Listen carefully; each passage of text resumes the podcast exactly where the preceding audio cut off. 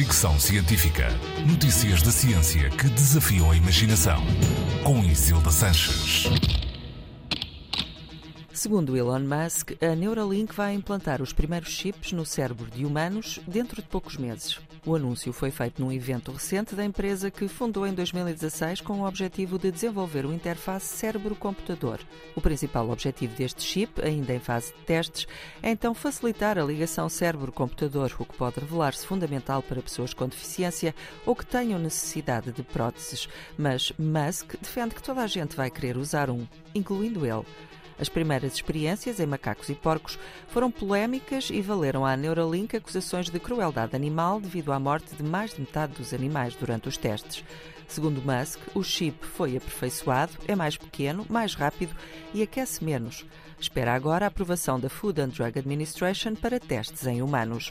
Pode parecer extraordinário, mas este projeto da Neuralink não é o único que quer implantar chips no cérebro das pessoas. Na verdade, há quem já o tenha feito. Uma empresa chamada Synchron fez recentemente um implante num doente com esclerose lateral amiotrófica que tinha perdido a capacidade de andar e comunicar. Fricção Científica.